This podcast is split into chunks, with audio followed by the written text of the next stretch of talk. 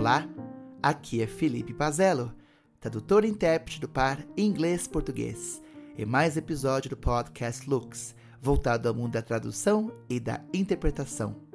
É sempre um prazer imenso ter vocês conosco. Temos agora o prazer de entrevistar Lucas Pestana. Lucas é tradutor do par português e inglês, uma pessoa muito legal. Eu conheci Lucas na pós-graduação da Estácio, no curso de tradução em inglês. Lucas tem vários interesses e com certeza vocês gostarão da entrevista. Lucas, para começo de conversa, quem é você? Então, eu sou muitas coisas. Meu nome é Lucas Pestana, eu sou formado em Biologia e sou mestre em Botânica.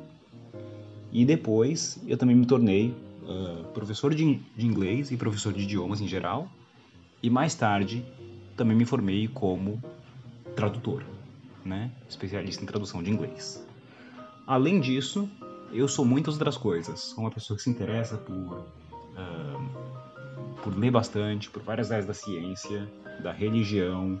Uh, por, sou bastante nerd, gosto de tecnologia.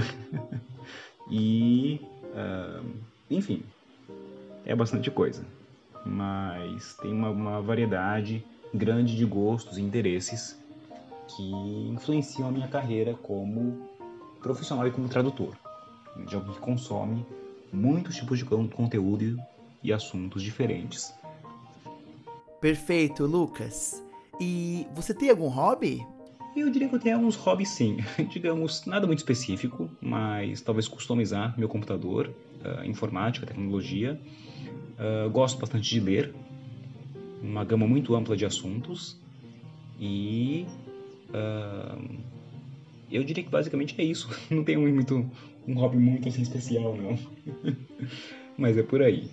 É, eu acho que é por aí. Lucas, na sua opinião, o que um tradutor deve ser e também o que não deve ser? Acima de tudo, um tradutor, a meu ver, deve ser alguém com uma capacidade de dialogar e de facilitar diálogos. Ele deve ser um comunicador e alguém que ajuda as pessoas a terem acesso a conhecimentos que elas normalmente não teriam. Eu acho que esse é o papel fundamental do tradutor. É criar pontes. É... Quanta gente que a gente conhece, né? Que gostaria de ter acesso a vários materiais, a vários livros, séries, músicas, é, notícias e assim por diante, né? Que não estão acessíveis no idioma deles, né? E então, para mim, um tradutor deve ser um bom comunicador. O que um tradutor não deve ser é uma pessoa muito quadrada, muito apegada a formalismos, a equivalências perfeitinhas, sabe? Porque isso acaba justamente atrapalhando a tradução, acaba justamente criando é, modos de fala e modos de comunicação que não são comuns, que não são usuais. Não é como a língua realmente funciona, né? A língua é mais dinâmica, ela é mais viva e a gente tem essa liberdade para, eu acho, para comunicar é, de, da forma que, que, o, que o leitor ou que o ouvinte, ou seja lá o que for, vai ter maior facilidade em absorver aquele conteúdo novo para ele. Né? É assim que eu vejo o trabalho de um tradutor.